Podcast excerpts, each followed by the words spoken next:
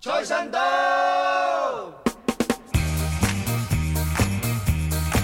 财神到，财神到，好心得好报。财神话，财神话，揾钱易正路。财神到，财神到，好走快两步，得到佢睇起你，你有前途。欢迎大家收听本期的吃饱了撑的元旦特辑。二零二二年，祝大家心想事成。我是倩倩，祝大家健康如意。我是玛丽。新的一年就是健康快乐吧。大家好，我是王琳。祝大家新的一年顺顺利利，身体健康。我是小球。百事无忌，共亲友相见，说话投机，充满新春喜气，欢唱扬眉。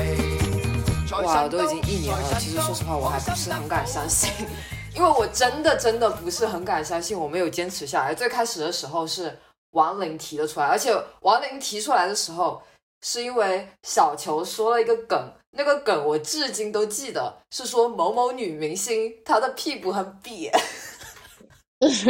然后后来我每次看那个女明星的那个图片的时候，我都会发现，哇，真的好瘪啊。不是不止那个女明星，我觉得是国内很多女明星，我都会开始关注她们的就是侧侧身。对他们说的身材好，一般就是前凸，但是没有直后翘。对，没有后翘，而且一定要是那种瘦瘦的。怎么会因为这个梗而开始了一一档播客？所以我们第一期什么时候啊？其实我们是圣诞节的前夕。对，那。那一期删掉了哦，我还记得。其实最开始的时候，我们是录了一个当时年底，然后圣诞节大家发生了什么事情。但是我们后来那一期没有继续放出来。然后现在节目就是大家听到的第一期的节目，其实是在今年三月份的时候正式 post。可是我们开始做这件事情，确实是从去年十二月的时候开始的。也也还没一年，但是快要一年。对，就是莫名其妙的，也就这么坚持下来干了这件事情。我觉得这件事情给我的一个感感受就是，回看一些节目的时候，还挺明确的感受到了一些变化，自己的变化，以及之前我也有跟小球，小球也有跟我讲到，就是思想上的变化。在回听某些节目的时候，如果这件事情再被提起。很多时候，你的想法可能不是原先那么想的了。我觉得这件事情还挺神奇的，因为如果你没有记录这件事情的话，你不能明确的那么明确的感受到你的想法在变化。玛丽有什么想法改变？玛丽，你是参与度最低的。我其实觉得我没有什么太多想法改变呢，还是我的老样子。我觉得想法改变的最多的应该是刚工作第一年的时候，但是咱们录的时候已经是我工作了一年之后的状态了。呃，我觉得真的，我我们这个，呃，我和王林有很明确的分工，然后呢，呃，小球是参与度挺高的，然后现在也开始分工王林的，只有你参与度不高 加无所事事。你说等到将来你的作用，我我也知道你的作用是什么，但是我想听听你自己说。等到如果我们将来有一天我们这个节目发展大了，你的作用是什么？我真的觉得有点可怕，好可怕哦！为什么要对我攻击性这么强？不可怕，哪里可怕？玛丽想要逃走了，现在玛丽想要逃走了。所以这是抨击大会嘛？让我想想。可能是要等到我们发展到某一个程度，然后开始搞副业的时候，要创立网站，还要建立那个 fan base 的时候，就挺身而出。哦，我可以做一个工作号什么的，我可以做个公众号。但关键是他，我觉得等到以后创立网站了以后，可以让王林来，因为他现在是 UI UX 开始学，而你本身又不是专职 UI UX，哦，都用不到我了，天呐！我们可以 mix，因为很多就是后台建立打扣那些我不太会，那个可能就是需要玛丽的，就是帮助吧。只是我感觉就是现在好像用不着我。那你要参与度高一点。需要我的时候，哎，我微博也是我创的，好不好？哎，你这个微博 我们七请八请，终于创出来了。我也去创了嘛，你知道我做的时候也不是一帆风顺的。是哦，我真的都没想到为什么微博是这个样子，烦死了。我有发现一个，我是我是一个幕后工作者，我可以去把这公众号的这个环境 set up 起来，但是我不喜欢在公众号里面破文章，就是我我觉得我是一个这样子的人，请请你们就是让我绕开这些活。不要让我写字，不要让我表达。写字写字我都找小球啊，小球很会写啊。对，写字有小球。现在小球有什么改变？小球说一说。我觉得还是一些小的改变吧，并不是说一个整个人生态度发生了巨大的转折，就是一些小的东西我有意识到，比如说之前听别人说话，但是我好像没有真正的 listen，就是真正的听进去。没有真正的理解到在那个对话的当下，后来在听节目制作出来的时候，发现好像我当时接的话并不是你们想要传达的真正的意思，可能这方面会对我稍微有帮助吧。从倾听别人说话的角度，可能会稍微嗯理解的更多一点。小球说到这个，让我想到就是就是也是我最近理解到一件事情，理解一个。原本自己不理解的 topic，我觉得是需要时间的。就是有的时候，就是别人说了一句话，但是其实当下的反应都会是说哦，嗯，或者说哦不对，就是你会给一个很快速的反应，就是你对这件事情看法是什么。但是其实真正消化，如果说这句话真的听进去了，然后对对我的思想是有影响的话。其实他应该是过了蛮久之后，就是细细的去想这件事情，才会说，呃，对于这他的这个 statement 给出一个内心真实的 reaction。我觉得这是需要时间的。所以就是小球刚才说的那个，就是真正听进去这件事情，其实我觉得应该对于很多人来说，当下给一个反馈，我觉得都不是特别的常见。脑袋，我觉得我的脑袋还是需要转一转的，就是想说对这件事情真正的看法是什么，然后多思考一些，才能说给出一个我真正的想法。因为有些事情，如果你也经历过类似的话，当下可能会觉得立刻 get 到了，但有些事情好像是要过一段时间，但是有一个种子在心里，过一段时间之后，你会有一天忽然明白对方其实想说的是什么。嗯，我感觉我在这方面有点是不是太自负了一点？你们说的这种，我感觉我是没有反应的，就是我个人感觉我是都理解到了，但我觉得这个想法有点太自负了。我觉得就是倩倩有没有自己，你有自己就是推翻过自己的想法吗？就我意识到这件事情是属于就是没有，很多时候我都是在内心推翻你们的想法，但是我没有推翻过自己的想法。就打个比方，就我和小球的时候，因为很多时候我们录播课有一些争争执的时候，都是我和小球。大部分的时候，不管是在当下还是在之后听，我都会内心都是在推翻他的，从来都不是我的。你觉得你有完全理解到他的意思吗？我有完，我个人觉得我有完全，我我有理解到他的意思，但是他没有理解到我的意思，所以我在想说，我这个想法有点自负。但是，尽管我现在说想法有点自负，我还是这样认为的。你有没有感觉，有的时候是你没有 get 到别人的意思，然后你也误以为是 别人没有 get 到你的意思？不清楚，我觉得人跟人还是挺不一样的。毕竟我我不是你嘛，所以我并不知道你怎么想。求同存异，我觉得都可以接受。有可能也是理解了，还是觉得，嗯，也可以继续保持不同立场嘛，并不一定要形成一个统一的观点。即使是同一个人处在不同的人生阶段，也会有不同的体验和感受。正在冲浪的时候，站在板子上，看着岸上的风景，看到岸的方向。但是有的时候，你就是从板子上掉下来，你反而就知道，哦，原来海的周围是这个样子的。所以你可能现在还是在那个比较精神满满，也不是精神满满，就是冲的那种感觉吗？其实我有想反驳你这一点啊，不是我反驳的点是，呃，怎么说？我感觉我不是没有摔下来过，就是也有摔下来过，但是很多时候之所以这样，现在这样，是因为我在逃避之后摔下来以后的那种感觉，就是因为摔下来过，所以我现在是在逃避。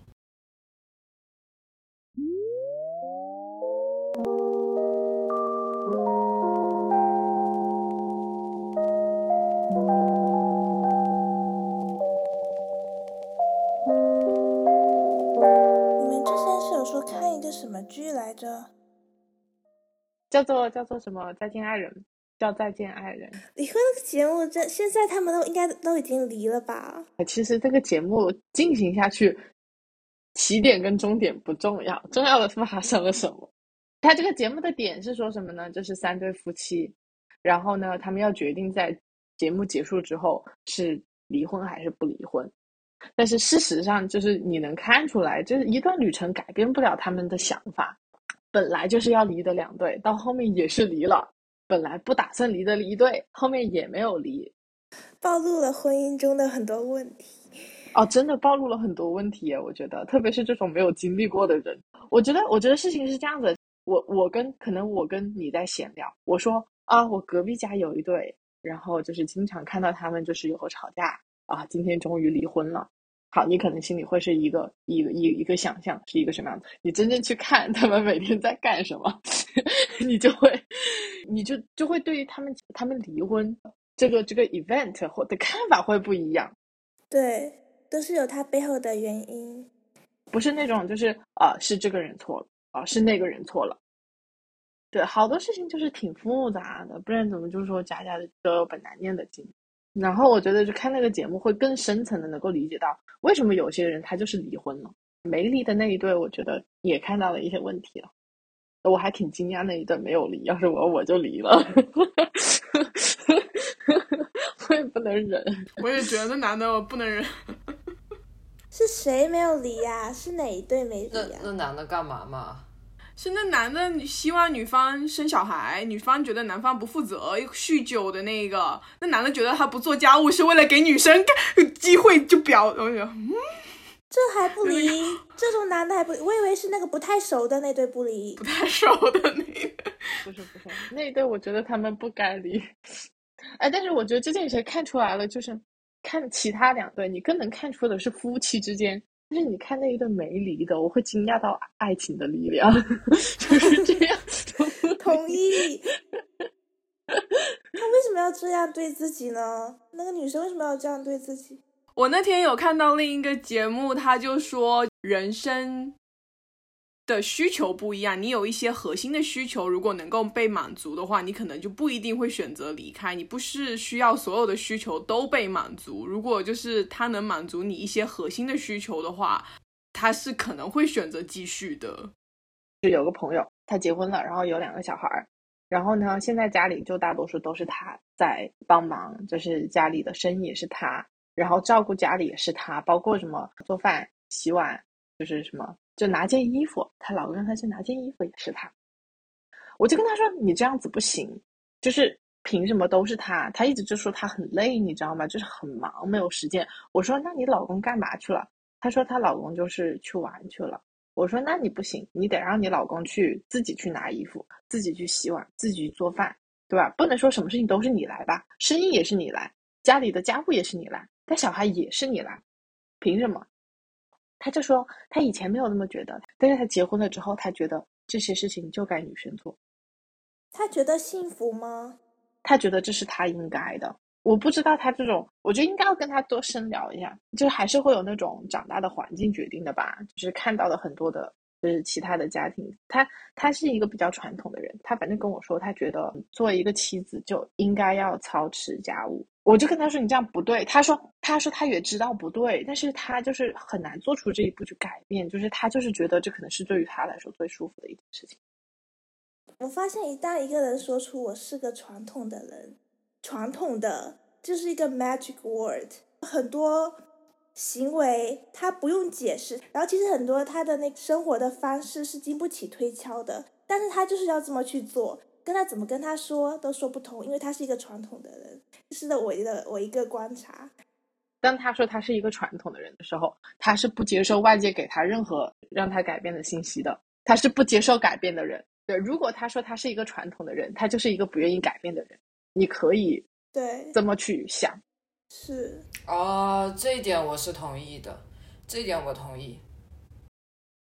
我读书的时候其实不好好读书，语文也不好，但是有一篇文章我印象深刻，叫做“怎么戴套子的人”，就是打雨伞的人，还是什么什么什么一个什么什么样的人。我第一遍读的时候，我想说这东西都能写出一篇文章，对吧？就是就是怎么会有人不想把这个风衣脱掉呢？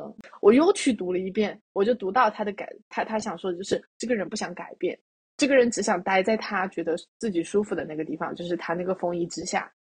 这么多年，就是某些时刻，我就会回想到那篇文章，就会惊讶于有这么多人都不想改变，包括我自己。你知道，当时小学反正特别小，小学、初中、高中，反正我不记得是哪一个，就是感觉自己还不是很成熟的时候读的那篇文章，我就觉得怎么会有人不想改变？改变是一件这么简单的事情，怎么会就只是把衣服脱掉而已？这么简单的事情，他他都做不到吗？然后随着我长大，我就发现这件事情真的很难。对对对，这就是我说的。后来终于 click，你就懂了。就是你不经历太多事情，你会觉得改变是一件特别简单的事情。但是经历的事情越来越多，就发现改变其实挺难。所以你是一个不愿意改变的人吗？我觉得其实大部大大部分人都不愿意改变吧，就是可能他都没有意识到他其实不愿意改变，但他就是不愿意改变。我觉得我还是有尝试着。尽量不要太不改变了，但是我还是想说逼自己改变一点点。我觉得那篇文章对我影响挺大的，特别嘲讽。而且那篇文章当初写的，读的第一遍我就想说，这东西都可以放在语文课本里，写的啥？哦，现在发现语文课本里面的选文都是很有深意的。对，真的小朋友读的那个东西会对长大以后影响很深哎。现在很多小。小学的课文还有初中的都会背，就是有时候以为自己忘掉了，但是某个时刻忽然觉得好应景啊，那那些字句就会就会浮现在我的脑海的那一种。我现在还是挺羡慕就是语文好的人。我小时候觉得语文是一个没有什么太多用处的科目，我不懂，大家都说中国话，我为什么要学语文啊？我我以为大家都会觉得数学是个没啥用处。我觉得数学很有用啊，数学是我的 foundation 呢。数学怎么会没有用？是有一篇就是有木有这个梗，你们还记得吗？当时有个女生，她当时好像是学数学学崩溃了，然后什么在报纸上还是哪里发了一篇文章说，啊，我买菜又不会用什么函数去算它，什么什么什么有木有啊，有木有，我也不知道。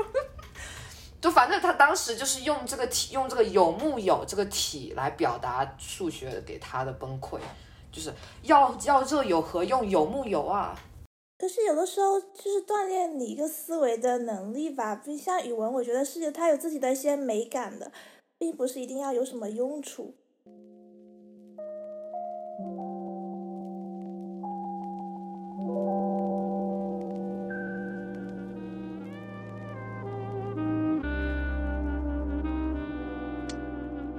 就是最近发生了一个很大的变化，就是我回中国了，隔离了一个月，就是隔离生活结束了一个月，然后呃在外面玩了一个月，感觉就是嗯感觉变化挺大的，就我特别主要是见了很多朋友，然后我这个年纪的朋友很多女生，要么就是怀孕了，要么就是刚生，要么就生完二胎，然后就是小孩一二三四岁，大概就这样子，就会看到很多的那种。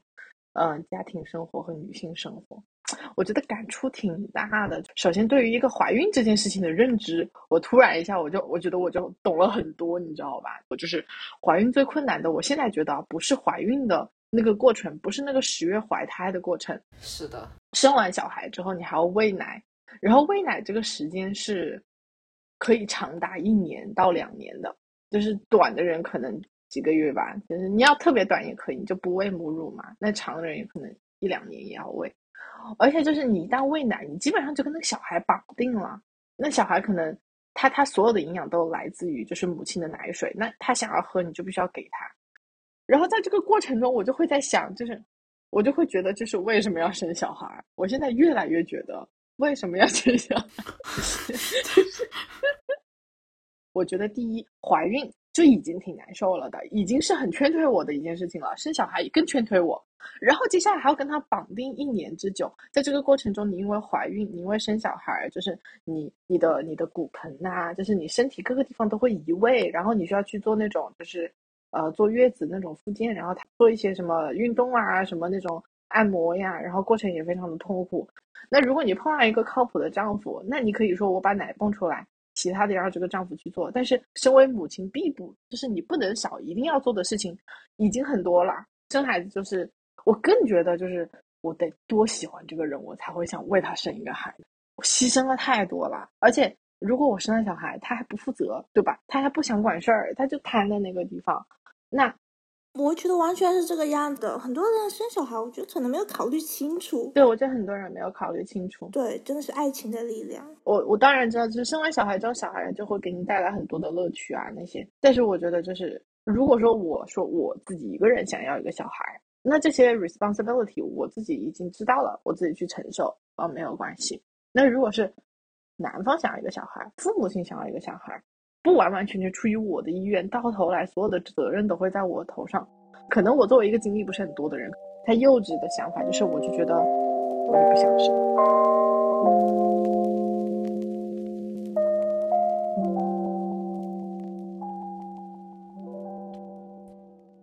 我吗？我最近就很忙，就是学习嘛。前一段时间不是辞职了吗？然后终于想要找到了一个可以，嗯，为之小小的尝试一下的地方，然后就报了一个课，然后现在就是在上那个课嘛。然后就是我有觉得我的人生。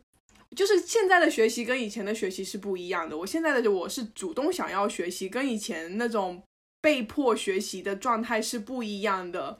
我就觉得小时候我还挺不珍惜的，我就觉得被逼迫的状态，我其实没有学到什么东西，我还挺后悔的。我希望我那个阶段其实是应该被告知说，就是不是被一个逼迫的心态，而是你端正了你的心态，然后真的就是去学习，那应该会能得到很多。然后我现在就是有了这种可能自主想要学习的心态，我的人生之后可能也会不停的呃换着方面的学习吧。我还挺享受这种我想要这个知识，然后我想我能取到这个知识的，我觉得还挺享受这个过程的，我还觉得挺好的，有动力的学习，嗯。因为对，其实如果现在就认真的想一想，其实对很多事情都挺感兴趣的，那就去试试看好了。小时候不珍惜吧，小时候就觉得说你逼迫我的做的事情，我就不做。我最近有一点点这样的感觉，就是很多时候，比如说我爸妈跟我讲的事情，我当下第一个本能的反应就是我不要。后来回回头想一想，这件事情是因为他们跟我说了，所以我不要，还是我真的不想要？我最近有在。好好的思考这件事，还挺叛逆的。我我有觉得我最近有像倩倩说的往青少年发展，就是那个叛逆的阶段来了。现在你的叛逆期来的迟，如果是青春期的你，可能就是没有这后面的思考，就是跟家庭决裂。是从来就没有叛逆期，因为我认同他们给我的东西。我有想，就每件事情它发生了，但是我为什么要去做它，并不是说我上学我就是一定要上学。我为什么要上学，是因为我知道我需要上学，这是一个不麻烦的方式，让我取得我想要的东西。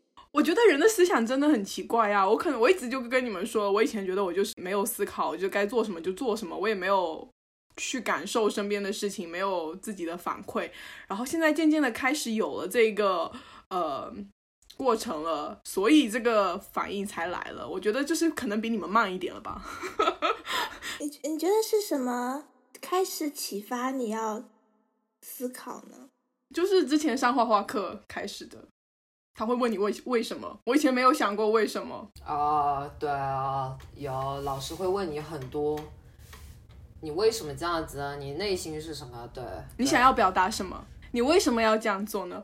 对，然后我才真的说，那一开始我会觉得哪有为什么啊？你为什么问我这个为什么？我就好紧张，我上课好每天都好怕被提问问到。他说：“你为什么做了这个决定？”我想说，事情就这么发生了，没有什么为什么。他说：“不，你有一个为什么，你好好的感受一下你自己为什么做了个这个决定，就是等等等等一系列。”我就想说，等等，然后我就会开始思考。然后他就是有一些文章要读啦，然后你的感受啊等等，他会在乎你作为一个个人。我会有我的想法，而不是单纯的接受到某些信息，然后就去做一些行动。从那个时候吧，真的是大学才开始的。哇，好神奇啊！你这个真的让我想到了呃，国内的那种美术考试。我我因为我曾经就是呃大一的时候，我在北京就是参加过那个画画集训。他那个画画集训，他那里面全部都是高三的那个美术生，然后要就是考那那个美术大学。就你知道，国内美术大学，你可能考个六年，你你考个六年八年都是常正常的。你可能二十九岁才入学大一，都还挺常见的。然后他们真就是美术集训，就是每天坐在那边画个十三个小时，从素描画到油画，油画呃就是那种色彩构成啊什么的，油画画到速写，就每天就是这样子练习练习练习练练习。就每个人划分它大同小异。就如果你去看国内的那种美术高考的试卷，你会发现他们的划分都是那种走向的，没有人告诉你你为什么这样画，你会你只知道这样子画哦分数会高一点什么之类的。当时我回去，因为因为我从小是没有画画基础的，我所有画画都是自自己小时候看动漫那种那个模仿过来，然后有了自己画风这个样子，就基础方面薄弱，所以有这种。哇，基础好的人真好，就是你可以想画自己想画什么画什么，但是他们没有这种想画什么画什么的概念在里面，你知道吧？我知道，是他要我画什么我就画什么，而不是说你想要表达什么而表达什么。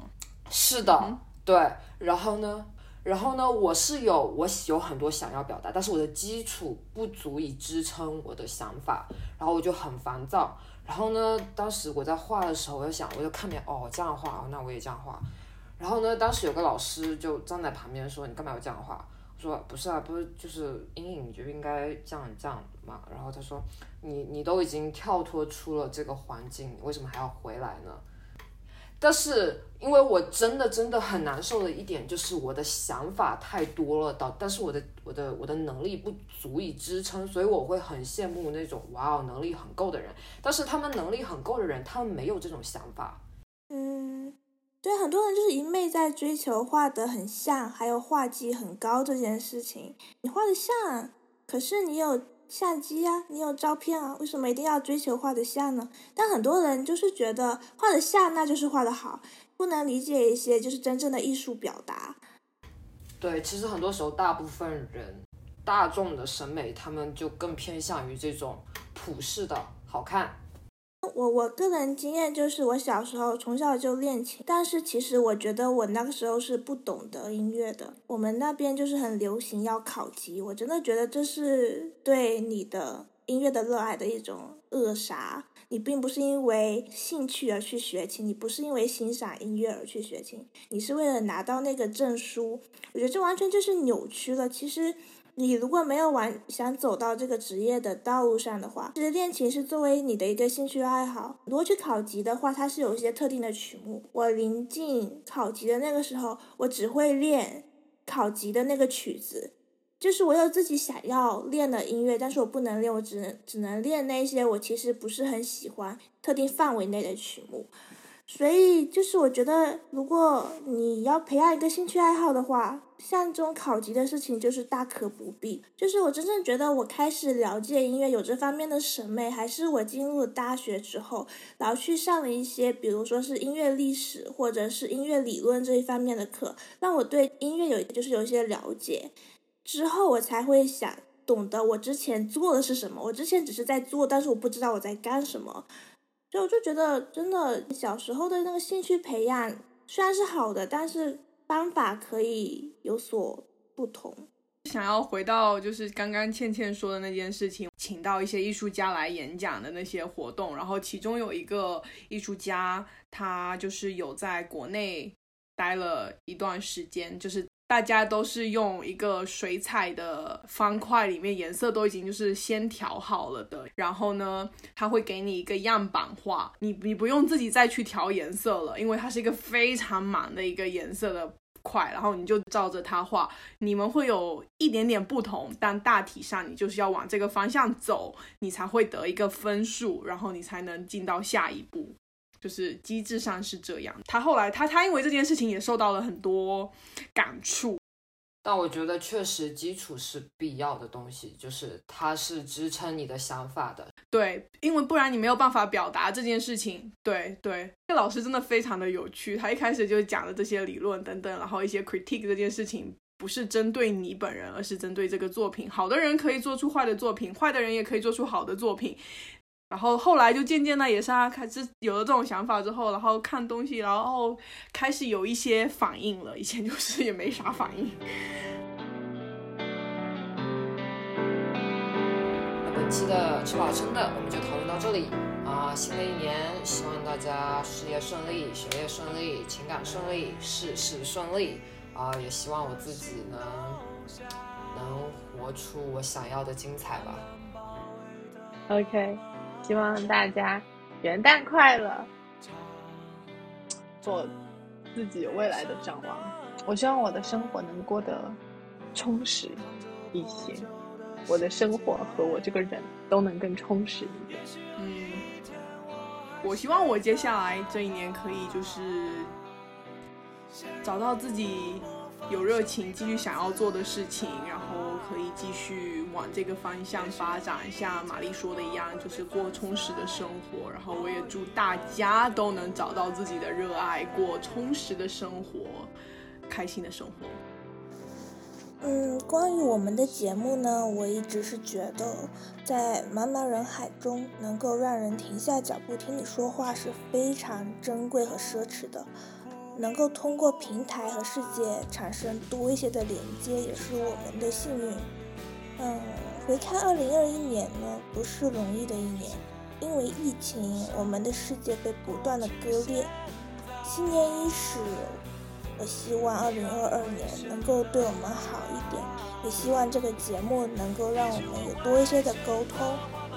嗯，以上就是我们这一期的全部内容啦，感谢收听，下期再见。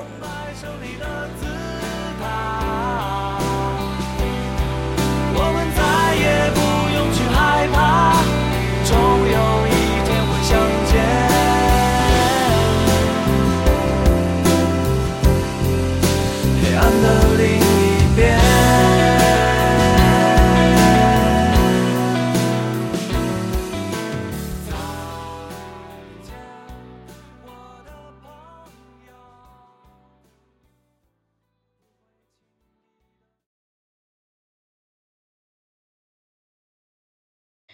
就像一首歌唱的，雪一片一片一片一片，拼出我们的缘分。